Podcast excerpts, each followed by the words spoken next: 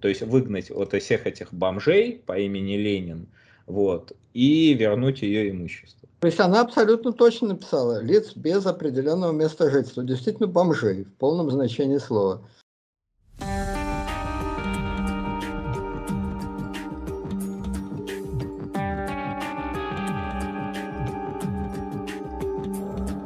Да, здравствуйте, дорогие коллеги. Значит, вот мы в своем сериале добрались наконец до того, что называется история ВКПБ, как и говорили.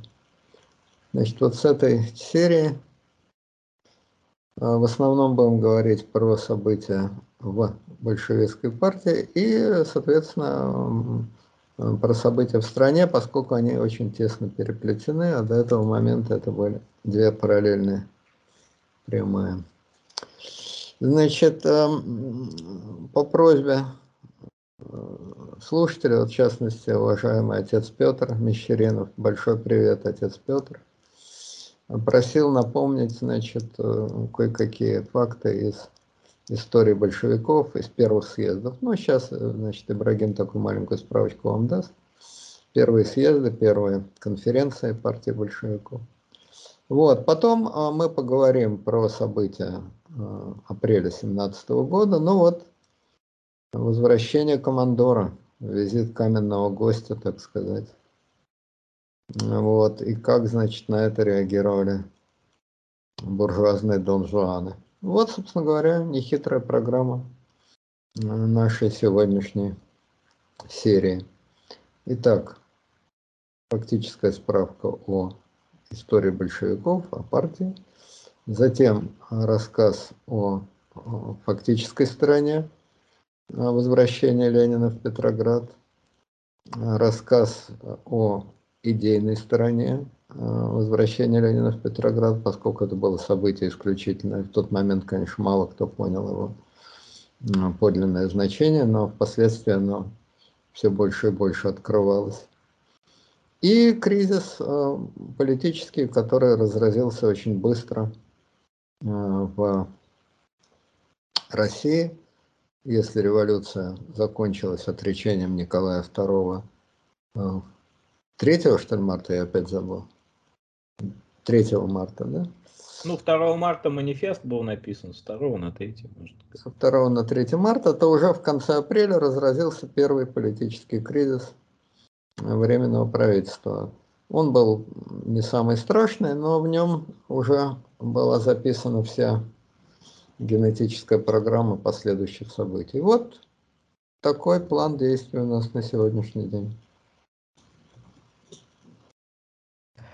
Да, здравствуйте, уважаемые слушатели. А, я тут немножко поясню вот этот вопрос, почему мы вообще до этого не касались всех, ну, касались так вскользь э, съездов, Э, большевистской партии.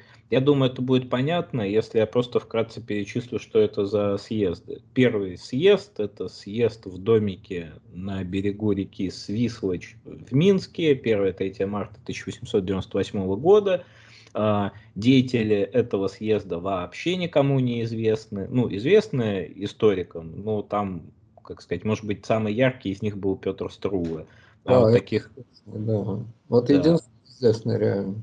А вот Натан Викторчик, Казимир Петрусевич, вот такие фамилии, которые как-то, кроме дальше этого первого съезда, никуда не попали. Второй съезд это съезд э, Я Брюс... хочу уточнить, что этих делегатов съезда вообще непонятно, кто выбирал, если только они сами себя выбрали, потому что, естественно, в запрещенной партии никаких голосований, никаких конференций быть не могло. Ну, просто сами себя назначили депутатами. Да.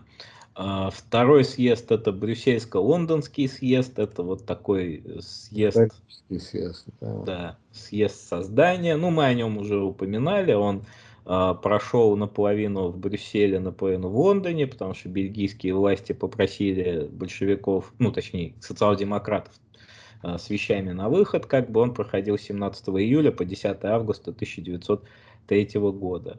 Ну, третий съезд это... Сейчас я про второй съезд все-таки два слова скажу. О нем Ленин много чего написал.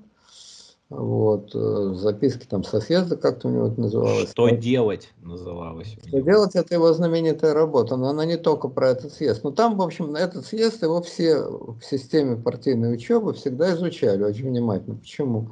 Потому что действительно на этом съезде обозначилось вот то самое великое разногласие. Большевики-меньшевики. И основа этого разногласия была не просто в характерах, хотя характеры у них у всех были, конечно, склочные крайне. Но главное было вот принципиальное разногласие по третьему, что ли, пункту, по третьему параграфу устава. В общем, суть была проста. А, Мартов, кстати, один из немногих близких личных друзей Ленина, один из там трех или четырех человек, с которыми Ленин был на «ты» в течение политической жизни. Так вот, э, Мартов предлагал считать э, членами партии тех, кто сочувствует ее идеям. Ленин настаивал на прямо противоположном. Сочувствуйте, идите на «Эхо Москвы», и там сочувствуйте э, значит, в программе «Без посредников». А члены партии – это те, кто им платят взносы, разделяют устав, выполняют партийные поручения – подчиняются партийной дисциплине, значит, ну, входят в одну из партийных организаций. Вот моя богатая биография, которую я не устаю рассказывать, повторять одно и то же, это как раз блестящая иллюстрация параграфа устава. Значит, часть большевиков, ну вот Шендерович, например, меня по ошибке записали в партию по Мартову. Они меня записали в партию по Мартову.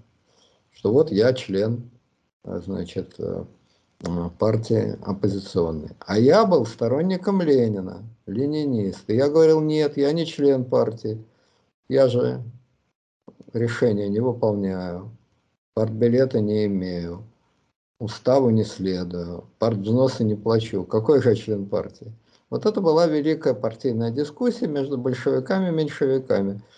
Э, меньшевики меня судили партийным судом за то, что, будучи членом партии, я изменил ее идеалам, а я считаю себя большевиком, но не состоял в партии, но разделял большевистские принципы построения партии.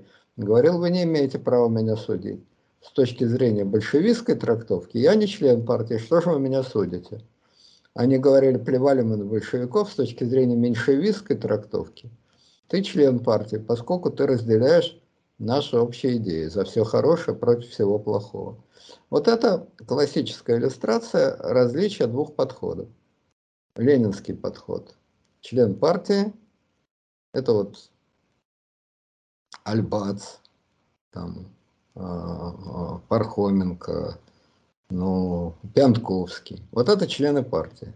Разделяют устав, программу, работают в одной из партийных организаций – конспирируются, уходят от шпиков, хранят, когда надо, оружие, там, э, элементы для сочинения бомб, информационных, разумеется, и так далее. Это большевизм. Меньшевистский подход. Если ты просто ходишь трендеть на эхо Москвы, бла-бла-бла, то ты уже принадлежишь к партии прогрессивного человечества, к партии прогрессистов. Вот практическая иллюстрация того, чем отличались э, Мартов и Ленин. Это вот основное содержание а, второго съезда. Еще второй съезд интересен тем, что на втором съезде, насколько я понимаю, был Сталин, и он оставил а, значит, замечательные воспоминания, а, где он говорил, что я приехал вот из Грузии, я читал Ленина, я был потрясен, я считал, что он горный орел, и, значит, я был потрясен тем, что он оказался невысокого роста. Мне казалось, что такой человек, как Ленин, должен быть огромного двухметрового роста. Вот. Тут Сталин невольно выдал одну такую странную идею. Он, видимо, путал Ленина с Троцким. Троцкий был действительно довольно высокий. Не двухметровый, но довольно высокий. Сам Сталин был метр шестьдесят пять, метр семьдесят вот где-то. Ну, но это средний рост тогда был. Вот, что вот на чем был поражен, что Ленин невысок, духовный рост не соответствует росту физическому. извините, в каком-то советском фильме, где Ленин встречались со Сталином, Ленин изумленно разводил руками и говорил, вот вы, горный орел, говорил он Сталину. Хотя эти слова сам Сталин в своих, значит, в своей брошюре адресовал Ленину. Ну, в 1938 году Ленин мог не то что сказать Сталину горный орел, а просто упасть на колени и снимать ему сапоги. Вот, вот такая вот история, коротенькая иллюстрация э, второго съезда. Да, ну, э, следом за вторым съездом был третий съезд уже в 1905 году по, так скажем, материалам революции, первой русской революции. Э, это 12-27 апреля 1905 года. Этот съезд был в Лондоне. Этот съезд окончательно укрепил э, вот этот раскол на большевиков и меньшевиков. Э, там, по-моему, Ленин произнес вроде как эту фразу для того, чтобы объединяться, нужно как следует размежеваться. Прежде чем объединиться, надо размежеваться. Да. да. А, далее, четвертый съезд. Это съезд как его называли там и компромиссный, и соглашательский, это съезд в Стокгольме. И проходил он э, в апреле, с 10 по 25 апреля 1906 года. На этом съезде, кстати, э, очень так яркие, ярко выступили меньшевики, то есть в основном были приняты меньшевистские э, предложения, э, было утверждено предложение по муниципализации земли. Ленин стоял на национализации. Вот. А, то есть муниципализация от национализации отличается а, тем, что национализация земли это огосударствление земли, а муниципализация земли это вроде как самоуправление на земле. Вот. Но съезд этот ровным счетом не имел никакого значения, поскольку все равно это был такой раскольный съезд. А, далее, пятый съезд. Пятый съезд это последний заграничный съезд. Он проходил а, с 13 мая по 19 июня в Лондоне. А, на этот съезд называют патовый съезд. Вот. Э, патовый съезд, потому что, собственно говоря, тогда социал-демократия переживала не лучшие времена.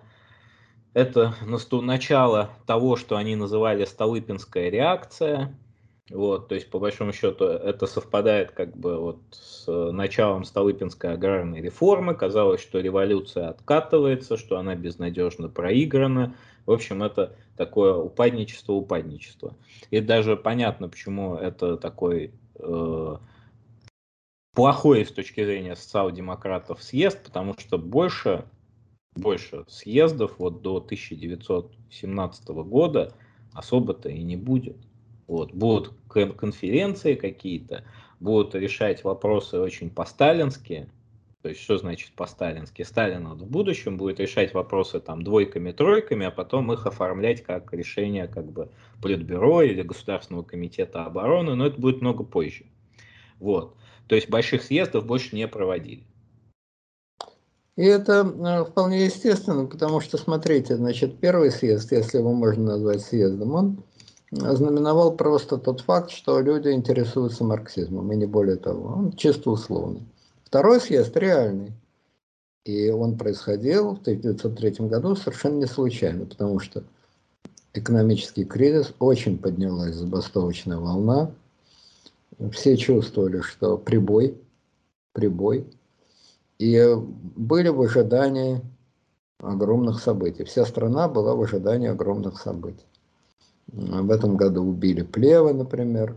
Ну, в общем, страна трепетала, так сказать перед бурей. Вот э, все знают, что перед страшным ливнем резко меняется погода, небо затягивает, черные тучи, погромыхивает. Вот в такой обстановке собрался третий, э, второй съезд. Второй съезд. Подготовка к буре. Потом, значит, съезды эпохи Первой русской революции. Подъемный съезд периода подъема революции и нисходящие съезды по мере ослабления революции. В 1907 году революция захлебнулась окончательно и бесповоротно. Была, значит, был принят новый избирательный закон, стало понятно, что в Новой Доме будет господствовать Единая Россия, и никаких значит, яблоко СПСов там не будет, все. Период подъема, период бури и натиска закончился. Все, начался откат, отлив. А во время отлива что собирать съезды? Тем более, что ну, каждый созыв съезда же была страшная история. Это вообще отдельно надо было бы для любителей разобрать, как технически делать. Это большие деньги. Это сложная организация. Ну, организация во всем сложная. Перетащи-ка, значит, в тот же самый Лондон, ну, сколько там было делегатов? Ну, допустим, 150 человек примерно. Перетащи-ка в Лондон 150 людей, из которых половина не имеет паспортов, потому что они там беглые, они, значит, э, невыездные, так сказать. Значительная часть не знает ни слова ни на каком языке, кроме русского. Денег у них ни у кого нет. И это гигантская, значит, э, организационная работа. Снять гостиницу, там, организовать даже элементарно, стенографирование, например. Ну и так далее, и так далее. Просто, значит, э, кормить, поить этих самых депутатов. То есть это очень большая, очень сложная организационная работа, в которой вам не помогает никто, кроме частных доброхотов. Какой-нибудь там э, Сава Морозов, Горький, а то и просто, извините за выражение, экспроприации. Так что проводить съезды тогда, это было дело очень тяжелое, очень. А какой смысл их проводить? Да, и потом неизвестно, как вам отнесется та же самая лондонская полиция. Сегодня хорошо, завтра плохо. Русское посольство будет требовать, чтобы, значит, этот съезд запретили, ну и так далее, и так далее.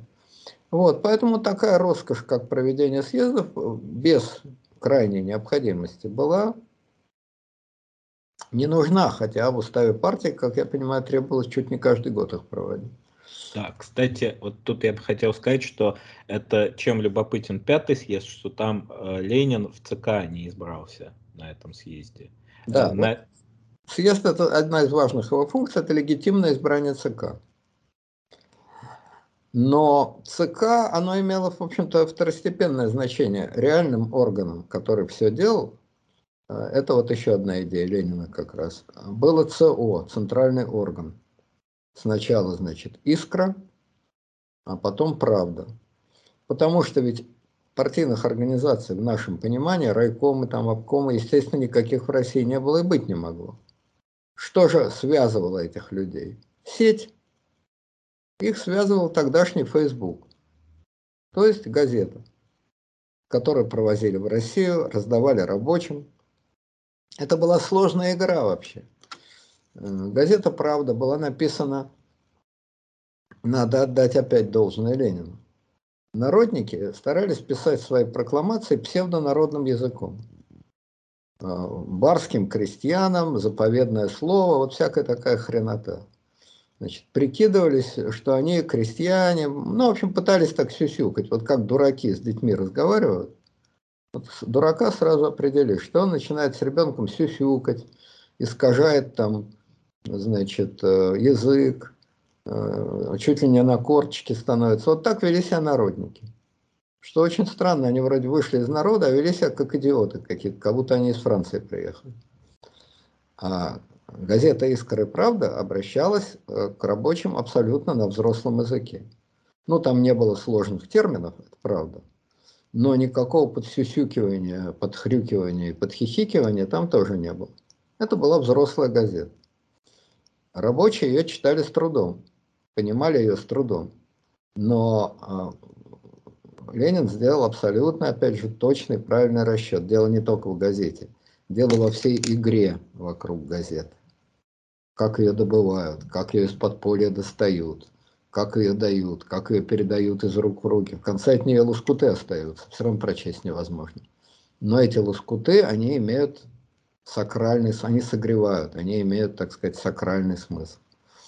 Об этом, между прочим, неплохо написал Катаев, у него есть такая вещь, хуторок в степи. Ну, вранье, конечно, советское, но что-то там схвачено неплохо. Вот как собираются рабочие в 1908, 10, 12 году на каком-то там хуторке. И вот как они, значит, именно они работают на этом хуторе, потом они собираются, там решают свои партийные дела, и тут важна эта игра. Вот это вот зорница. Опасная игра, в которую люди втягиваются, роли там определенные, эта игра их поглощает. Ну вот это в 10 раз более интересная и насыщенная игра, чем игра там, допустим, каких-то навальнистов. Ведь многие ребята молодые, они идут, допустим, в организацию Навального просто потусоваться, пообщаться, завязать отношения, завязать э, сексуальные отношения, завязать э, дружеские отношения. То есть они идут играть. И вот эту игру большевики организовывали. А игровой фонд составлял это самый листок, который назывался «Правда».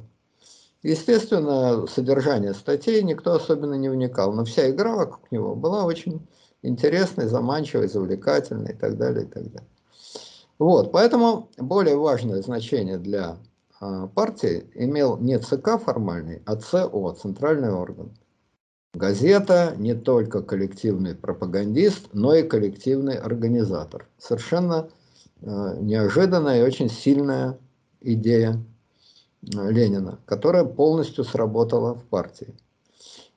В ЦО, в редакцию центрального органа, он, ходил, он входил всегда. При этом он постоянно раскалывал этот центральный орган. Это было любимое развлечение Ленина, раскалывать центральный орган, уводить часть редакции в какие-то другие, значит, газеты, уходить из «Искры» там и так далее, и так далее.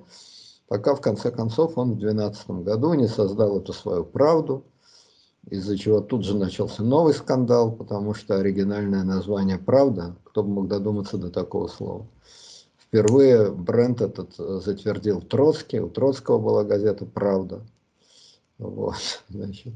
И вот они довольно долго ругались, кто придумал слово «правда». Хотя слово, по-моему, не такого порядка, что кто-то мог его придумать или не придумать. Но Троцкий Но... уступил ему, потому что его-то газета «Наше слово» называлась. Так сначала-то она правда называлась. Вот, ну Троцкий всегда уступал, это его. Вот, значит, когда у них денег не было на проведение съездов, да и мотива не было, вот, они стали проводить, вот как э, говорит Ибрагим, конференции. Чем отличается конференция от съезда, кроме дурацкого названия? Ну, просто она скромнее. Меньше участников, еще менее Э, строгая процедура значит, э, подбора кандидатов. Кстати, именно тогда вот эти значит, конспиративные, по сути, конференции, они в какой-то степени создали механизм всех последующих съездов партии. Как организуется в идеале э, съезд? Народ избирает делегат. Как это было организовано в большевиков? организационный комитет или ЦК, или редакция ЦО сама подбирает кандидатов, которые приезжают, а потом утверждают, утверждают эту самую значит, э, конференцию. Вот, э, то есть, опять же по Ленину, формально правильно, по существу издевательство. Вот в этом, в этой его замечательной фразе вылезает кончик, маленький кончик его ума абсолютно циничного, беспощадного, презирающего все условности, делающего все, что надо, и плюющего на все остальное, но умеющего это скрывать. Поэтому, собственно говоря, большевистские конференции, это были конференции, которые сам ЦК или сам ЦО собирает для самоутверждения. Хотя формально все выглядит совершенно по-другому. Приезжают делегаты с мест, там выбирают ЦО и так далее, и так далее. Фактически это сам ЦО, сам ЦК, сам себя утверждает. И последнее, значит, постепенно партия стала приближаться к границам России. Из э, Лондона и Парижа она переезжала все ближе и ближе к границам Российской империи. Вот. И самая известная большевистская конференция, э, по-моему, четвертая, если я не ошибаюсь, это вот пражская, знаменитая пражская конференция 1912 года, на которой окончательно конституировалась большевистская партия как вполне оторванная и независимая от меньшевиков. Кстати, на этой конференции, точнее не на конференции, а сразу после конференции, в ЦК наконец попал Сталин. Вот э, так э, проходила история э, большевистской партии. Я сейчас последний закончу, я отдаю значит, вам. Просто вот очень хорошо, замечательно, я считаю, просто замечательно. Про историю большевистской партии написал Бродский. А, у него есть такое знаменитое стихотворение про Венское кафе. Он здесь бывал, еще не в галифе, в пальто из драпа, сдержанный, сутулый. Арестом обитателей кафе, покончив после с мировой культурой, он этим как бы отомстил, не им, но времени, за бедность, унижение, паршивый кофе и за поражение в 21, одержанные им. Потрясающе передана атмосфера, и, как вы понимаете, вождь, еще не в галифе, в пальто из драпа, сдержанный сутулый, это двуглавый орел. Это и посетитель венских кафе Адольф Гитлер, и посетитель венских кафе Иосиф Сталин. Пальто из драпа, сдержанный сутулый, в равной степени относилось и к тому, и к другому, но арестом обитателей кафе, покончив после с мировой культурой, тем более. Да. А, тем временем мы возвращаемся в март 17 года. 17 марта а, Александра Калантай, Георгий Пятаков, Евгения Бош и а, большевик Ганецкий, по-моему, Фюрстенберг вроде. Да, Яков, Яков Ганецкий Фюрстенберг. Да. да. Они Э, предлагают, ну, пишут письмо Ленину коллективное, в котором говорят, что надо выезжать в Россию. В России случилась революция, вот, о необходимости которой. Да, э, короче говоря, попросили Ленина вернуться. Но я так понимаю, это чисто ритуальная процедура была, поскольку Ленин сам э, рвался в Россию. Он узнал о революции из газеты узнал 2 марта э, значит, 17 -го года. Да. Но... Из швейцарской какой-то газетенки. Да, но у него была одна проблема, что его э, лучший друг и товарищ Павел Николаевич Милюков договорился с союзниками, что а, такие подрывные элементы, как Ленин и прочие социал-демократы, в Россию не должны попасть. То есть со стороны союзников по Антанте а, как бы было обязательство, что всех социалистов, ну там какой-то список а, так называемых иностранных агентов Милюков выслал, и их должны арестовать при попытке пересечения границы. А, кто уж смог пересечь границу вот так вот в лоб, это сделал Троцкий. Вот. Но Троцкий это сделает только в мае. Его пропустят, потому что все-таки огромная часть социал-демократов уже попадет в Россию к тому моменту. Троцкий в Америке жил, между прочим, он да. приехал. Да, но его и в, и в Америке арестуют. То есть его сначала арестуют, его будут вот э, выносить он в порту Галифакса попытается, ну, отплыть, его там арестуют, он будет сопротивляться, его будут выносить, волочь, волоча по полу за ноги, как бы. Вот. А, такой вот момент важный. И э, Ленин справедливо рассуждает, что если союзники не пропустят из-за антивоенной позиции, может быть, пропустят как бы э, враги, по той же абсолютно причине.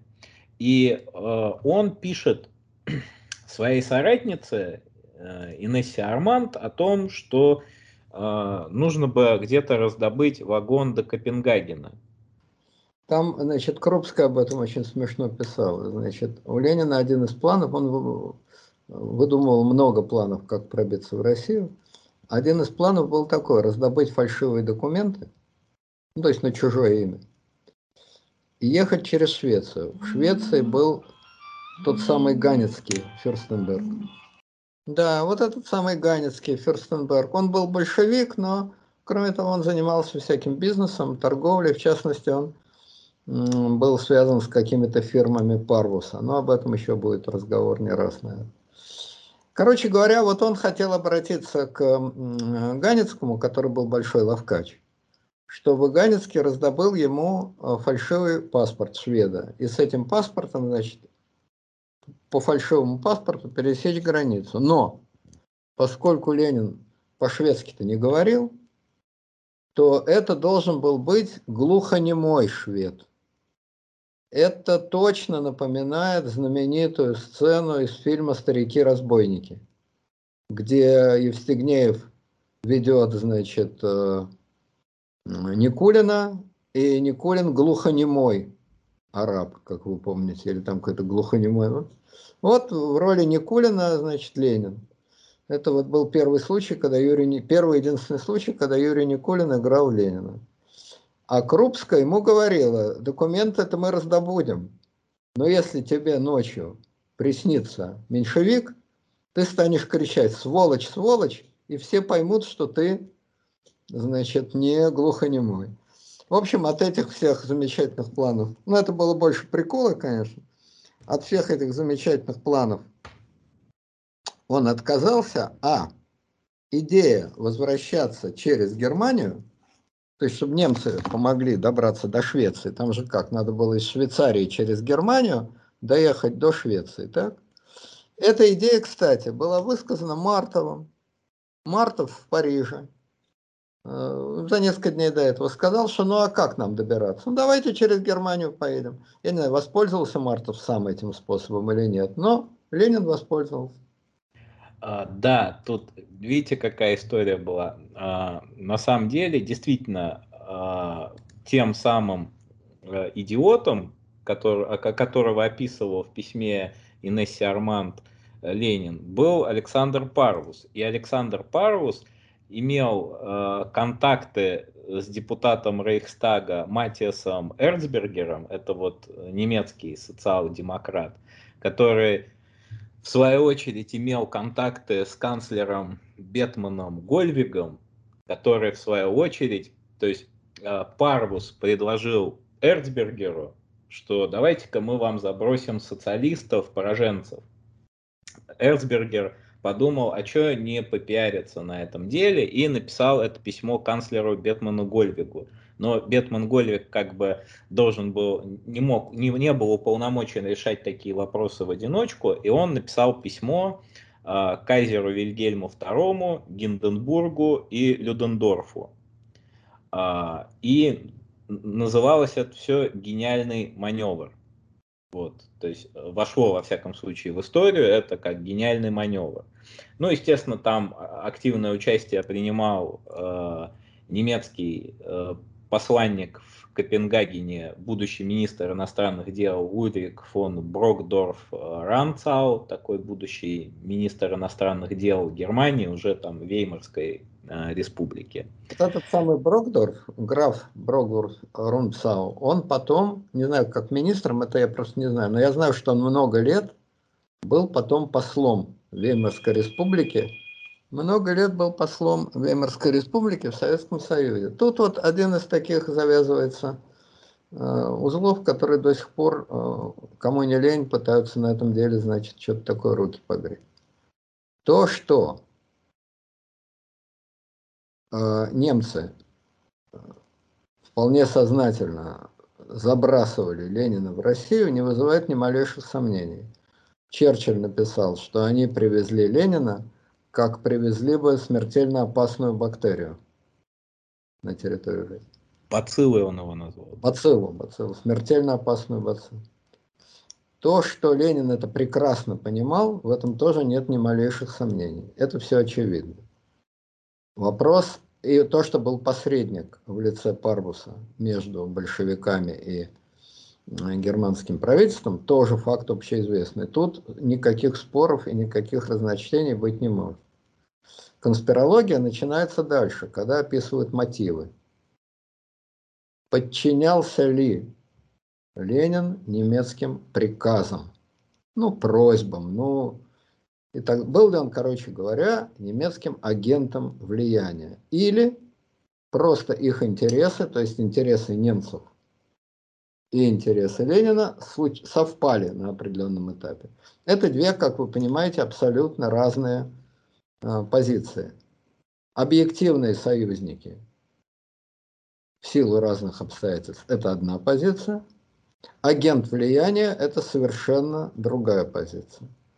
И хотя это позиции абсолютно разные, но четко ответить на этот вопрос на самом деле никто не может. Но известно следующее, что никаких документов о том, что действительно а, немцы передавали вот тот самый знаменитый золотой немецкий ключ большевиков, книжка такая была, ее написал, по-моему, а, забыл фамилию автора. Это Мельгунов. Мельгунов, точно, золотой немецкий ключ большевиков.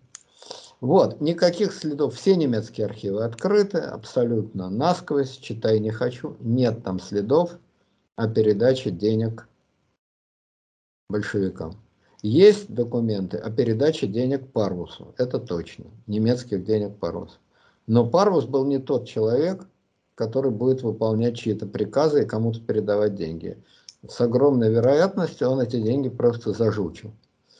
Вот. Ну, в общем, никаких следов того, что большевики получили эти деньги, дали какие-то расписки, не расписки, ну что-то, хоть какие-то материальные следы того, что они эти деньги получили. Никаких следов этого золотого немецкого ключа нет. Хотя тогда, в 17 году, эта версия очень широко ходила, значит, в русской прессе. Но об этом мы еще, естественно, не один раз будем говорить. Да. А, и далее немцы назначили вот э, герман, германского посла в Берне, Гис, Гисперта фон Ромберга, э, вести вот переговоры об этой поездке. Далее вступают в игру два швейцарских социал-демократа. Это Грим и Платон. Вот, то есть Фриц Платон и Роберт Грим. Они, в свою очередь, э, договариваются вот с вот этим посланником э, в Берне о переезде и выдвигает определенные условия. То есть там, э, в свою очередь, со стороны социал-демократов подписывается так называемый протокол о поездке, то есть где, э, получается, швейцарские социал-демократы, шведские социал-демократы поддерживают вот идею русских товарищей приехать в Россию, то есть считают, ну, как бы не возражают. Получается, э, Ленин и прочие там социал-демократы, надо понять, что много народу-то приехало, там и бундовцы, и меньшевики, и много кто.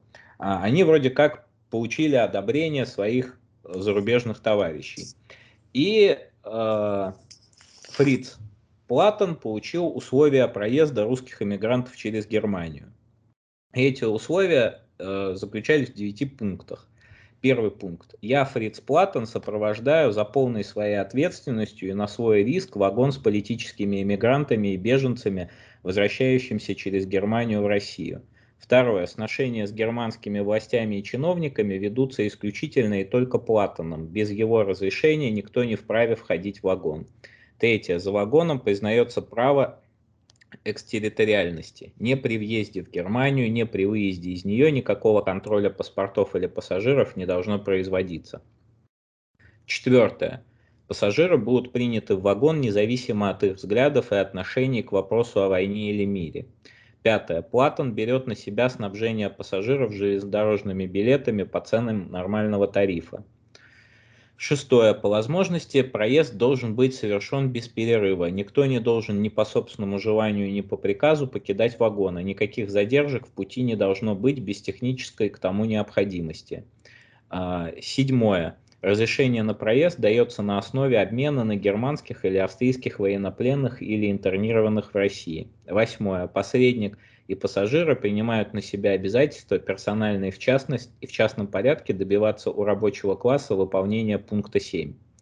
А, восьмое, а, ой, девятое. А, невозможно, невозможно скорее совершение переезда от швейцарской границы к шведской, насколько это технически выполнимо. Берн, Цюрих, 4 апреля 2017 года, подпись Фриц Платтон, секретарь швейцарской социалистической партии. Все эти пункты были, очевидно, придуманы для того, чтобы максимально показать, что Ленин и компания едут изолированы от немцев, что между ними и немцами стена пломбированного вагона, что ни в какие контакты с немцами они не вступают, что все контакты чисто технические, и в них вступают не они, а только Платон. Это было нужно и политически, и чисто формально, чтобы их не могли обвинить напрямую в измене Родине, в измене государства. Поэтому вот отсюда, значит, вот этот вот пломбированный вагон. В действительности он пломбированным, конечно, не был, но он был закрытым, и никто из него не выходил. А поехали там 32 человека, всего список известен. А, был среди них, значит, ну, естественно, Ленина Крупская, а, Зиновьев с его женой, и еще целый ряд товарищей, среди которых был, между прочим, очень дорогой мне человек, можно сказать, мой родственник, а, это был Усиевич. Григорий Александрович. Усиевич, на улице имени которого я имею счастье проживать. Вот. Э, значит, ну там много кто был, так сказать, но э, отнюдь не только большевики, между прочим. Отнюдь не только большевики. Ну, из известных большевиков там можно выделить Сокольников Григорий Яковлевич, э, кто еще, ну, Зиновьев с женой, э, Миха Цхакая, э, Усиевич, Харитонов, Арманд, Сафаров, вот такой Георгий Иванович, э, ну, естественно, Надежда Константиновна и Давид Сократович Суляшвили. Вот. А остальные, как бы, большевики там еще там менее не только известны. большевики были, там были и бундовцы, в общем, 32 да. человека разных взглядов. Из социал-демократов известны там были Аксельрод, такой старейший деятель социал-демократии. Неужели Аксельрод а, в этом вагоне с Лениным ехал? Как они не подрались там, удивительно вообще. А нет, они э, как бы в разных вагонах. Вообще пломбированный вагон это очень условно, поскольку там не один вагон был. А, получается, Петр Войков. Петр Войков, он как бы э, ехал с меньшевиками вместе. Э, Петр Войков, он известен как бы как один из участников принятия решения о расстреле императора в Екатеринбурге, как э, посланник Советской России в Польше, по-моему. Его Польша. там да, его там же и пристрелили. Вот. Но в партии большевиков он очень хорошо прижился. Его все называли Петрусь, вот как э, Сталина Коба. А кто еще а, такой известный? Радок. Ну, Радок, Луначарский, а, Мануильский. Мануильский это будет такой деятель Коминтерна уже при Сталине, очень известный. А, ну, Юлий Мартов. А, так. Погодите, Мартов в этом вагоне не мог ехать. Ну, Цедербау, Мартов, Юлий Осипович. Нет, он, он с меньшевиками ехал. А, понятно. Ну, а Луначарский, Иммануильский и Войков, они тоже ехали с меньшевиками. Вот, то есть... Mm. А, ну, бундовцы еще ехали. А, кто еще из таких, кого еще из таких известных? Ну, эсеров много было, то есть Марк Натансон, а, Прош Пашьян. Прош Пашьян – это такой лидер левых эсеров, один из немногих мужчин среди лидеров левых эсеров. А, анархисты там ехали, то есть это Буцевич, Вьюген, Гитерман, Полицион, трое человек из Полициона ехали. Ехали, ехал один сионист, это Лев Розенберг, а, ехала группа, которая называла себя «Дикие». Это международные э, деятели, то есть не относящиеся, не относящие на тот момент себя ни к какой партии. То есть там а, Иван Мейснер, Анжелика Балабанова, может быть, вот эти деятели кому-то известны. Но вообще ехала там целая куча народа. Целая куча народа э, и фамилии э, как бы у таких вот, известных вот, знаменитостей. Всего уехало из Швейцарии 32 иммигранта. Из них 19 большевиков, 6 бундовцев и 7 от разных партий и групп. Угу. Любопытно, что оставшиеся в Швейцарии иммигранты, которые отказались ехать с Лениным, 30 апреля постановили приехать в Россию тем же самым путем, поскольку иначе в Россию попасть было невозможно. Среди этих иммигрантов большевиков не было вообще. И еще они подписали, вот эти, которые ехали с Лениным, подписали изначально такой документ. Ниже подписавшиеся иммигранты, э, ниже подписавшиеся заявляют, русские интернационалисты во все время войны неустанно и всеми силами боровшиеся против всех империалистов, и в особенности против германского, возвращаются в Россию, чтобы работать на пользу революции. Этим своим действием они помогут пролетариату всех стран, и в частности пролетариату Германии и Австрии, начать свою войну, свою борьбу против своего правительства. Вот такой, значит, документ они тоже подписали. Вот смотрите, я хочу показать, у меня вот, еще раз повторяю, благодаря любезности, значит, э, нашей зрительницы, слушательницы Натальи Пановой есть книжка «История гражданской войны». Вот фотография. Чуть-чуть выше. Угу. Видна она или нет? Чуть-чуть э, левее получается, ну для вас это левее. Ага, да, вижу, видно. Угу. Вот. Это фотография этих самых иммигрантов, когда они приехали в Стокгольм и, значит, ходили по Стокгольму, то есть переходили с одного, значит, э, поезда на другой. Да. На... Угу. Пока я не забыл, я бы хотел сказать вот этот маршрут, потому что, опять же, пломбированный вагон – это очень большая условность. То есть они выехали из Цюриха в Карлсруэ, потом во Франкфурт, потом в Берлин, а потом в Штрайзунд, такой город. Из Штрайзунда они пересели, э, по, а нет, из Штрайзунда в Засниц, из Засница на пароме они перебрались в Трелеборг, это уже э, получается э, Дания, потом в Копенгаген, потом в Мальме, потом в Стокгольм, вот, и потом э, уже из Швеции э, в Финляндию, из Финляндии в Петроград. Вот такой был маршрут. Я карту с этим маршрутом выведу на экран, чтобы нашим слушателям, может, кому на слух непонятно. Но, в общем, дело было не только в вагоне, это целая-целая была вот такая большая история. И выглядело это так. 9 апреля 32 русских иммигранта выехали из Цюриха, и 16 апреля, через неделю, они прибыли в Петроград. Значит, неделю продолжалось это путешествие из Швейцарии до Петрограда. Между прочим, в Стокгольме их принял э, мэр Стокгольма, они как официальная делегация. Не знаю, был ли это мэр социалистом или нет. Вот. И еще буквально два слова о людях, которые, значит, э, в этом деле участвовали. Эрцбергер, вот этот немецкий депутат, который вел переговоры. Вот СДПГ депутат. Да, его э, в 23 году убили немецкие националисты. Вот я не знаю, либо это были, значит, э, рамовские люди, либо это были люди организации «Консул». Но, в общем, его убили в 1932 году. Конечно, не за то, что он э, помогал Ленину перебраться в Россию, а за то, что он принимал довольно активное участие в подписании капитуляции Германии. Фриц Платтон, коммуни... ну, социал-демократ, который значит, все это организовал. Он остался в России, он был коммунистом, его расстреляли в 1937 году.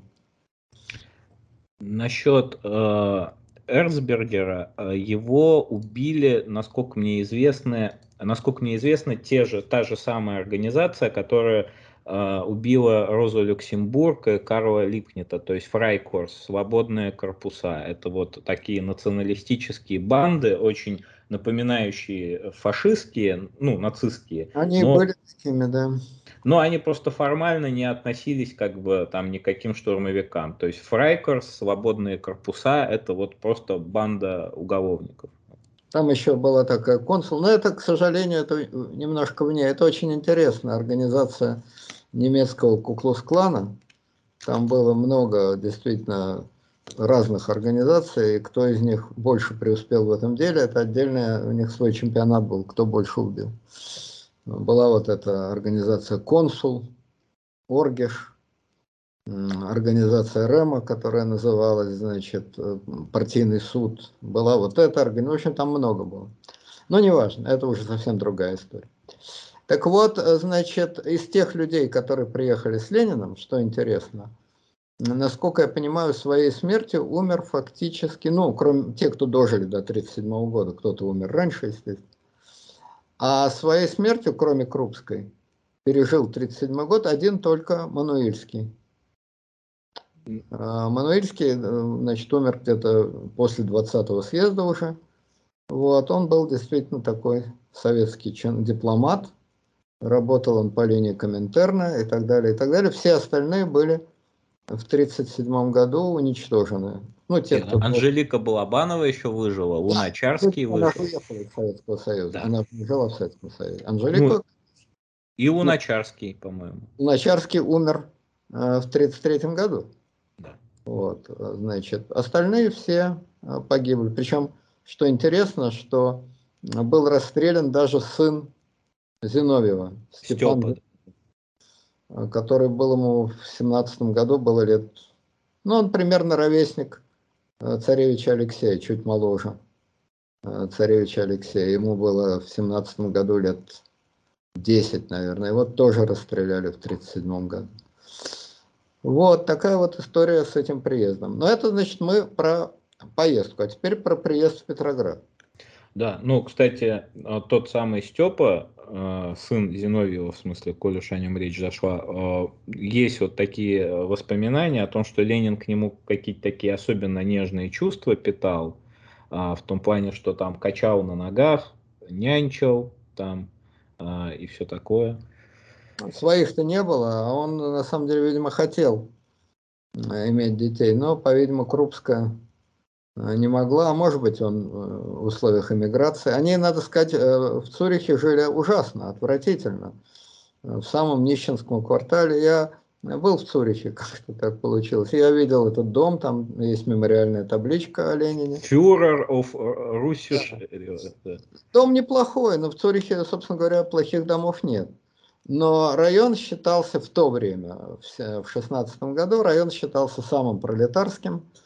Вот, и он там, э, район самых бедняков, э, проститутки там рядом жили. В общем, как э, Есенин писал, я читаю стихи проституткам и с бандитами жарю спирт. Вот это он мог про Ленина написать. Район был не блестящий, но вот, так что вот такая у него была в Швейцарии житуха. А, ну вот, собственно, Ленин прибывает в Петроград. А, это... Значит, 16 апреля они приехали в Петроград. Да, 16 апреля они приехали в Петроград.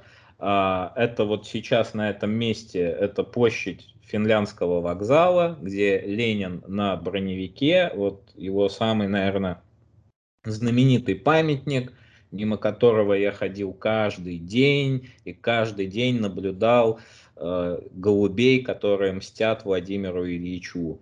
Вот. А, это, кстати, очень часто я сидел на скамейке. Я не понял, как архитектор удачно так этот памятник сконструировал, что э, голуби его как-то, не знаю, особенно любили. Вот я просто много памятников Ленину видел, но ни на, ни на одном из них не было такого количества голубей. А может быть, это души большевиков, которые с ним приехали? Может быть. Все-таки голубь птица мира. Мира. Вот, Бусиевич вот погиб в 18 году, между прочим. По-разному судьбы сложились. Вот, и действительно, вот тот самый легендарный броневик э, подогнали, подогнали его э, солдаты мастерских запасного автобронедивизиона. Э, они же, кстати, и отжали тот самый э, особняк Шесинской, в котором будет долгое время штаб большевиков. Ленин выступает, выступает э, на броневике, потом э, его приглашают выступить в совет. В целом э, его в самом совете его действия одобряют, то есть то, что он пересек там границу Германии, он там э, читает э, подробный отчетный доклад о том, как, это, э, как об этом договаривались, предъявляет этот протокол о поездке, как бы, и деятели совета ничего не имеют против, потому что другой там влиятельный деятель совета, вот Виктор Чернов, он тоже будет пробиваться, да и вообще там, э, как сказать, всюду будут приезжать вот эти вожди совета. Ленин воспринимается, во всяком случае, до публикации своих апрельских тезисов в совете как свой, как социалист, как социал-демократ. Вот я, поскольку это все-таки момент очень интересный, я процитирую, значит, тогда ту же самую э, книжку «История гражданской войны». Значит, это записки Суханова. Суханов – это меньшевик, э, настоящая его фамилия Гиммер – он написал книгу «Записки о нашей революции». Жена да. его, кстати. Первые записки, первым, кто попытался написать историю революции, был Суханов, и последний, с кем переписывался Ленин, это был Суханов. Как бы. Его жена, кстати, была большевичкой, довольно активный деятель Октябрьской революции. Там было вплоть до того, что уже перед революцией в одной комнате она со своими большевиками ковырялась, а в другой, значит, Суханов. Ну вот, Суханов, значит, описал приезд Ленина следующим образом. Значит, во главе небольшой кучки людей, за которыми немедленно снова захлопнулась дверь в царскую комнату. Вот это царская комната Финляндского вокзала, то есть та комната, в которой останавливалась свита царя. Вошел и, пожалуй, вбежал Ленин в круглой шляпе, с изябшим лицом и с роскошным букетом в руках. Добежав до середины комнаты, он остановился перед Чхиидзе. То есть встречать Ленина это была большая честь. Приехал сам Николай Семенович Чхиидзе, который был так на минуточку председатель Петроградского совета. Это была очень высокая честь. Представители правительства не приехали, но приехал председатель Петроградского совета Чхиидзе. Вот, остановился перед Чхиидзе, как будто натолкнувшись на совершенно неожиданное препятствие.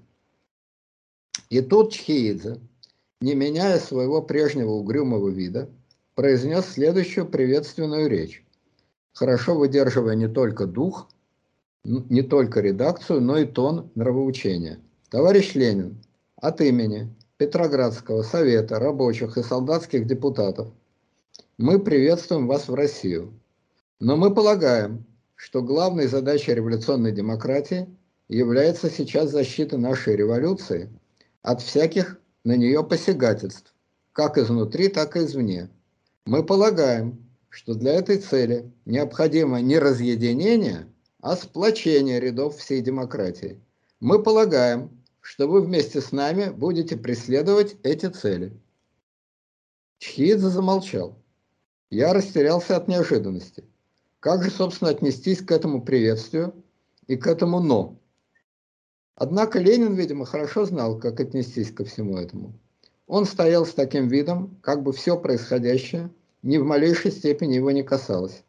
Осматривался по сторонам, разглядывал окружающие лица и потолок царской комнаты. А потом, совершенно отвернувшись от делегации Петроградского совета, ответил так. Товарищи солдаты, матросы и рабочие, я счастлив приветствовать в вашем лице победившую русскую революцию. Приветствовать вас как передовой отряд Всемирной пролетарской революции. Грабительская империалистическая война есть начало войны гражданской по всей Европе. Недалек час, когда народы обратят оружие против своих эксплуататоров-капиталистов. Заря всемирной социалистической революции занялась. В Германии все кипит. Не нынче, завтра, каждый день может разразиться крах всего европейского империализма. Русская революция, совершенная вами, положила начало новой эпохи всемирной истории. Да здравствует всемирная социалистическая революция. После этого Ленин вышел из вокзала, и там его ждала огромная толпа большевиков. Откуда взялись эти большевики? А взялись они оттуда, что в это самое время в Петрограде проходила шестая большевистская конференция. И делегаты этой конференции вместе с рабочими пришли встретить Ленина. А, значит, а, солдаты, как вы уже говорили, подогнали броневик. И дальше произошла та самая знаменитая сцена. Ленин, значит, поднялся на броневик, протянул руку и произнес вот все эти свои слова. Значит, с броневика обратился, очень символическая сцена, впоследствии ее тысячу раз показывали в кино, и ее пытался на свой лад высший, это была высшая точка его политической карьеры, его высшее политическое возвышение, ее пытался на свой лад пародировать Ельцин, когда он поднялся не на броневик, правда, а на танк или на бронетранспортер. Вот, там не было товарищей рабочих и солдат, но там были Коржаков, Золотов. Ну, Золотов вместо рабочих, да. Да, но он рабочий был. Вот, значит, Коржаков, Золотов и Ельцин поднялся на танк, и, конечно, без ленинского огня, но довольно складно прочитал написанную ему, значит, текстовку о неприятии ГКЧП. Вот, значит, вот так, совершенно символично, с поезда на броневик Ленин поднялся на сцену всемирной истории. Еще что интересно, что по дороге, Крупская об этом писала, они думали, они приехали в Петроград в 11 часов вечера. Угу. Они думали, как они доберутся, значит, до дома. Извозчики-то в это время, наверное, не ходят. Решили идти пешком. И вместо извозчика, и вместо пешком подогнали, значит, вот броневик. И дальше, что интересно, значит, э, значит, а, они поехали, не знаю, на броневике или нет. А, значит, гвардейцы взяли на караул и так далее, и так далее. Нет, видимо, не на броневике, а в окружении толпы они пошли, а, значит, а, в особняк к Шесинской. Это все было на Петроградке. Особняк Шесинской, прекрасное, значит, э, архитектурное сооружение, по-моему, если я не ошибаюсь, его Ледваль строил, лучший вообще русский архитектор начала 20 века. Значит, а, внизу этого особняка, а, внизу, это вот опять Суханов пишет, Суханов тоже с ними шел, э, уже в особняке Кшесинской, значит, он приехал в 11, встреча, то все, 12, это уже пол первого, пока дошли, это час ночи где-то.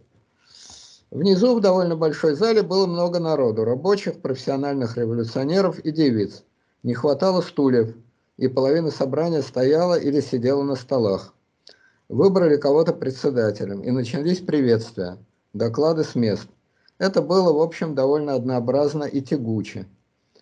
Но по временам проскальзывали очень любопытные для меня характерные черты большевистского быта, специфических прием большевистской партийной работы – и обнаружилось, что вся большевистская работа держалась железными рамками заграничного центра, без которого партийные работники чувствовали бы себя вполне беспомощными. Что-то довольно неопределенное промямлил Каменев, вспомнили про Зиновьева, которому немного похлопали и который ничего не сказал. Приветствия доклада наконец кончились. А Каменев это ведь ни много ни мало был по сути лидер большевиков в отсутствии Ленина. Они одновременно вместе со Сталином вернулись из ссылки. Ну. Сейчас об этом все подробно. И вот поднялся с ответом сам Ленин. Мне никогда не забыть этой громоподобной речи, потрясшей и изумившей не одного меня, случайно забредшего еретика, но и всех правоверных. Я утверждаю, что никто не ожидал ничего подобного. Казалось, из своих логовищ поднялись все стихии, и дух всесокрушения, не ведая ни преград, ни сомнений, ни людских трудностей, ни человеческих расчетов, носится по залу дворца Кшесинской над головами зачарованных учеников. Это, значит, слова Суханова, который, конечно, мягко говоря, никаких симпатий к Ленину не испытывал. А после этого, это уже было где-то, видимо, 2-3 часа ночи, под утро э, Ленин с Крупской не то пешком, не то на извозчике, поехали домой, так сказать, в то место, где они жили с апреля до июля, когда Ленин а, удрал и спрятался в разливе. Это была квартира Анюты, то есть Анны Ильиничны Ульяновой, сестры Ленина. Елизарова у него фамилия была. Да, Улица который... Ленина в Петербурге сейчас, это дом 52. А вот особняк Шесинской, он на улице Куйбышева находится. Вот да, тогда Куйбышева называлась Большая Дворянская, а значит эм, улица Ленина называлась Широкая улица. Вот э, этот дом, он менял, номера его менялись 48, 50, 52, сейчас вот 52. В этом огромном доходном доме, э, значит, э, Елизаров, он был инженер, совершенно не бедный человек, надо сказать. Хотя из простых крестьян, между прочим. Вот, этот самый Елизаров с Анной Ильиничной имели большую квартиру. И в этой квартире и поселились Ленин и Крупская. Вообще вся большевистская революция, она проходила на Петроградской стороне. Там был особняк Шесинской, там же, значит, э, жил Ленин с Крупской. И я вот интересовался у людей, которые в этом деле разбираются, а как, собственно говоря, Ленин добирался из э, квартиры сестры, где он жил, до особняка Кшесинской. Охрана у него была или что. Мне сказали, что я живу представлениями через 40 лет после этого. Не было у него никакой охраны, ходил он пешком, Ленин очень любил ходить. Вот. Никто его не узнавал. Имя Ленин знали почти все в Петрограде, ну, очень многие, в апреле уже, потом просто все. Но лицо знали очень немногие. Ну а как? Э, телевизора никакого не было, фотографии в газетах были такого качества, что по ним ничего понять нельзя. Вот, поэтому он ходил пешком э, или ездил на трамвае. И я вот представил себе, как-то вот в нашем представлении, вот, значит, Ленин влезает в трамвай, трамваи были переполнены, там, значит, все чихают, кашляют, локтями пихаются. Вот он на этом трамвае трусит, значит, э, до особняка Кшесинской, до Большой Дворянской 2. Или пешком, или на крайняк, э, значит, если что-то уж особо горело, брал, значит, извозчика. Естественно, абсолютно никакой охраны у него не было. Вот, и вот таким макаром они. Можно я вас поправлю, потому что далеко не только на Петроградке это все дело а, происходило. Дело в том, что я неподалеку от Петроградки как бы жил, по Петроградке очень часто гулял и э, как бы так интересовался, где там, где кто жил. Вот. А Ленин жил еще в районе станции метро Нарвская. Вот сейчас. Это уже после июля. Да, с июля э, и, по-моему, до, до октября. То есть э, это вот это где проспект Стачек. Это у старухи, ну не у старухи, тогда она была молодуха, это у Фофановой. Нет, у Фофановой это другое место. У Фофановой это уже, это вот большевичка была Маргарита Фофанова. Э, это улица Сердобольская. Вот э, там он жил на улице, сейчас эта улица называется улица э, Черных, улица Ивана Черных, дом 23, а Сердобольская улица это между Черной речкой и площадью Мужества. Вот в треугольнике Черная речка, Пионерская, площадь Мужества. Вот новая деревня, где находится. То есть а, жил-то он, получается, с двух противоположных, э, ну, сначала он жил на Петроградке, потом он переехал туда, в сторону проспекта Стачек, это получается... Он разлив, из разлива уже, видимо, вот туда, о чем вы говорите. Да, да, да. А, получается, и вот Сердобольская, вот это, ну, улица Сердобольская, это вот последняя квартира, вот квартира Маргариты Фофановой, а, он уже оттуда переехал в Смольный. Вот примерно вот так это было. Так же, как и вся большевистская партия, которая сначала размещалась у Кшесинской, а потом, уже после, э, я так понимаю, в сентябре, что ли, месяце, они захватили Смольный. Да, но Кшесинская, между прочим, вообще-то говоря, свое имущество как бы хотела отбить. То ну, есть она в апреле или в мае э, писала письмо на имя прокурора Петроградской судебной палаты и писала принять меры к освобождению моего дома от посторонних лиц без определенного места жительства, начать расследование по делу о разграблении моего имущества в том же доме. То есть выгнать вот всех этих бомжей по имени Ленин, вот, и вернуть ее имущество. То есть она абсолютно точно написала лиц без определенного места жительства. Действительно бомжей в полном значении слова. Сегодня эти бомжи живут в Цюрихе, завтра в Петрограде, потом черт знает. А дворец этот, это не особняк, это на самом деле, конечно, маленький дворец. Ей, э, Кшесинской, подарил великий князь Андрей Владимирович. Вот, значит, но э, в марте 17 года его просто захватили без всякого, естественно, закона, без всякого мандата солдаты вот этого самого автодивизиона, которые были полностью сагитированы большевиками и представляли собой первую большевистскую гвардию. Они охраняли, значит, э, большевистский штаб. Они сначала захватили место для этого штаба, потом охраняли этот штаб. Это был такой первый вооруженный отряд большевиков. Такого беспредела, конечно, в Петрограде было много. Ну, просто захватывали дома и все. А что мог сделать прокурор? Да, особ... особняк Дурново, например, захватили Э, анархисты. И, кстати, в отличие от Кшесинской, анархистов-то из этого особняка выселить-то хотели. Но когда их попытались выселить, там вот лидер анархистов Блейхман поднял такую бучу, что э, чуть ли не, не начались, вот, ну точнее, начались столкновения, как бы, и в итоге, э, ну, в общем, история с этим особняком, мы, надеюсь, до нее дойдем, она довольно-таки э, забавная. Что еще я бы сказал про особняк Шесинской? а, самый жуткий шок для Ленина был, ну и для Крупской, наверное, что там было что-то около десяток, около десятка ванных комнат. То есть там между ванной и ванной ванна. Ну, она жила по-современному, когда, значит, людям полагается много. Ну, Кшесинская – это отдельная история, это надо было бы нам сейчас списаться с островами Зеленого мыса, потому что Акшесинский все знает именно таким знанием ненависти. Ее, значит, э, несчастная соперница Наталья Поклонская. Вот я думаю, что Поклонская могла бы очень много интересного с такой, знаете, женской наблюдательностью ненависти рассказать про Матильду. Матильда, конечно, была выдающаяся балерина, ну, не Павлова там, не Уланова, но, тем не менее, балерина выдающаяся, но главное, что она, конечно, была, так сказать, коллективной любовницей э, всей романовской семьи. И Ники, и Андрея Владимировича, и, по-моему, еще чья-то. В общем, она, так сказать, жила с семьей. Вот. Но главный ее муж был Андрей Владимирович, это был великий князь средней руки, что называется.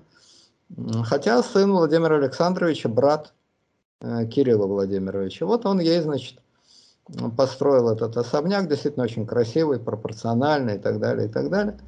Вот. А рассказ про, ваши, про эти ванны бесконечные, он меня навел на мысль о том, что не с особняка Ликшесинской, значит, э, Ильф и Петров писали э, особняк, в котором размещался Геркулес.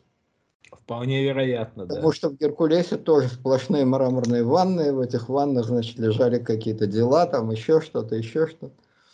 Вот так это выглядело, значит, особняк э, царской балерины, в котором революционные солдаты и матросы готовили мировую революцию. Вот на Петроградской стороне. Да, если... Угу. В республике Кабо-Верде уважаемой Натальи Владимировны Поклонской совсем нефиг делать, то мы, конечно, ее приглашаем побеседовать о Матильде Феликсовне. Она про Кшесинскую знает то, чего уже никто не знает, я уверен просто. Хорошо. Смотрите, коллеги, значит, э, времени прошло довольно много, а нам э, на самом деле хотелось бы, это все все-таки внешняя сторона дела, это, так сказать, декорации и реквизит мы описали декорации и реквизит. А теперь хотелось бы описать содержание пьесы, а, потому что все-таки вот то, что, о чем мы говорили, это по Стругацким это приключение тела. Но главное, конечно, в жизни Ленина были приключения духа. Потому что именно в эти дни фактически им была проработана вся та программа, которая была полностью реализована к 7 ноября 2017 года. И она была проработана в очень жестокой, хотя и тихой и незаметной борьбе с другими большевиками. И вот об этом мы хотелось бы или подробнее рассказать, или вот как, или другую передачу, или сейчас, не знаю, как лучше. Да давайте вкратце пройдем сейчас. Вкратце. Я вот... Ну вот, значит, э, чтобы это дело не комкать, я думаю, что мы ту действительно э, очень важную идейную борьбу, которая была э, среди большевиков, опишем в следующий раз. И в связи с этим и политический кризис, который начался тогда же в Петрограде, вот этот первый политический кризис Временного правительства. Я думаю, что мы это не торопясь в следующий раз расскажем, постараемся не откладывать эту передачу. Вот, а сейчас вот, э, что сказали, то сказали. У каждого, конечно, свое впечатление от этого, но мне кажется, что это вот и есть настоящая история которая есть, конечно, э, как вся человеческая жизнь, вот извините за такую, значит, банальность, трагикомедия. Конечно, это все, с одной стороны, абсолютно комично. И эти попытки, значит, э, выдать себя за глухонемого шведа, и, значит, э, мысли об извозчике, и когда вот он в комнате, где стоит Чхиидзе, поворачивается спиной к Чхиидзе, и непонятно, к кому обращается товарищи рабочие, солдаты и так далее. А это Щиидзе все... думает, наверное, какой-то наркоман просто. Щиидзе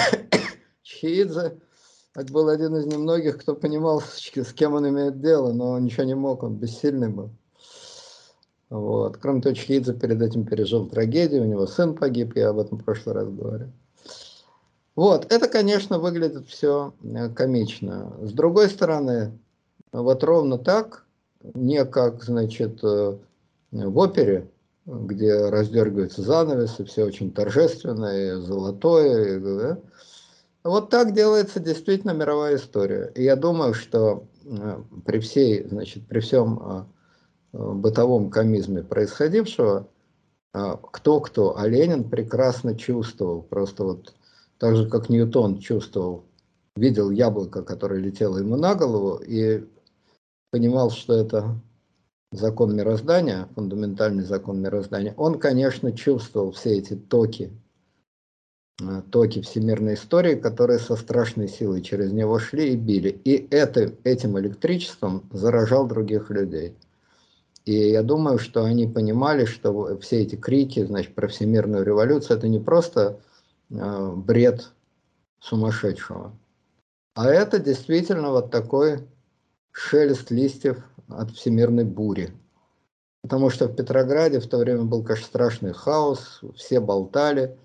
Вот мои все жили тогда в Петрограде, ну, многие. Вот, они говорили, что как будто всей России просто прорвало, и полились потоки слов, потоки. Но это были потоки ни о чем, туда-сюда. И вот в этом, значит, сумбур вместо музыки. И вот в этом сумбуре вместо музыки зазвучала вполне определенная музыкальная тема со страшной силой. И те, кто там стояли, вот они эту музыку революции, вот как Блок говорил, чу, слушайте всем сердцем, всем там мозгом, слушайте музыку революции. Вот они эту музыку там услышали. Вот эту самую симфонию, которую им привезли из Цюриха через Женеву, через Стокгольм, привезли в Петроград. Вот это, мне кажется, действительно интересно. Совпадение самых банальных, самых комичных, самых смешных обстоятельств, которые складываются пазл, один из тех переломных пазлов, которые определят на десятки лет, ну, на десятки лет, да, не на сто лет, но на десятки лет определят судьбу. И этой страны и в значительной степени судьбу человечества. Вот это вот нужен действительно э, большой, не знаю, как сказать, писатель, не писатель, который бы мог это написать. К сожалению, мы это интуитивно чувствуем, сказать не можем. К сожалению, никто это не написал на самом деле. Солженицын, конечно, написал чепуху на самом, об этом. Вот. А прочее, пожалуй, э, может быть, самое интересное, что на эту тему написано, это вот все-таки 12, но 12 это немножко про другое. Про другое, про потом, про следующий, значит, поворот. А вот этот момент э, рождения трагедии из духа музыки, так сказать, э, вот этот момент, конечно, э, интересный. Я поэтому и цитировал, значит, Суханова, что, понимаете, вот еще раз процитирую Суханова. Казалось, из своих логовищ поднялись все стихии, и дух всесокрушения носится по зале Кшесинской над головами зачарованных участников.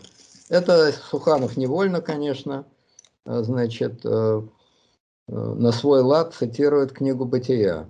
Земля же была э, безлюдна и безводна, и дух над бездною. Вот это вот случай, когда дух, злой дух, разрушительный дух, созидательный дух, но дух носился над этими людьми и их заставлял поднимать голову и смотреть.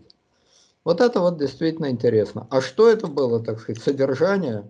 Об этом, я надеюсь, мы более подробно поговорим.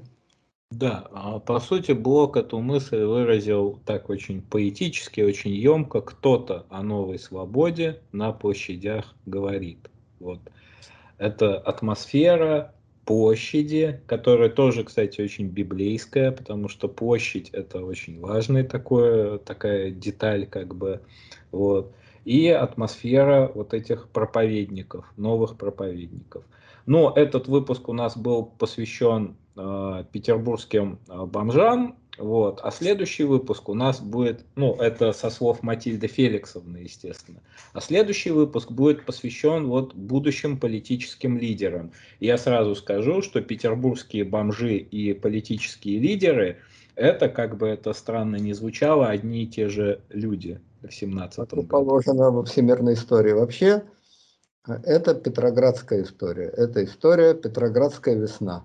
Вот кто любит Петроград, кто любит Ленинград, кто любит Петербург, кто представляет эту, значит, этот город весной, вот он может почувствовать ароматы Петроградской весны, вот так скажем. Или Петроградской бомжей. Вот да, а вы можете, уважаемые слушатели, почувствовать ароматы питерской весны у нас на канале. Для этого на канал надо подписаться, если вам эти ароматы нравятся, отписаться, если они вам не нравятся, поставить лайк, если этот часть букета ароматов вам понравилась, поставить дизлайк, если эта часть букета ароматов вам не понравилась. Это можно послушать, увидеть, осязать, обонять.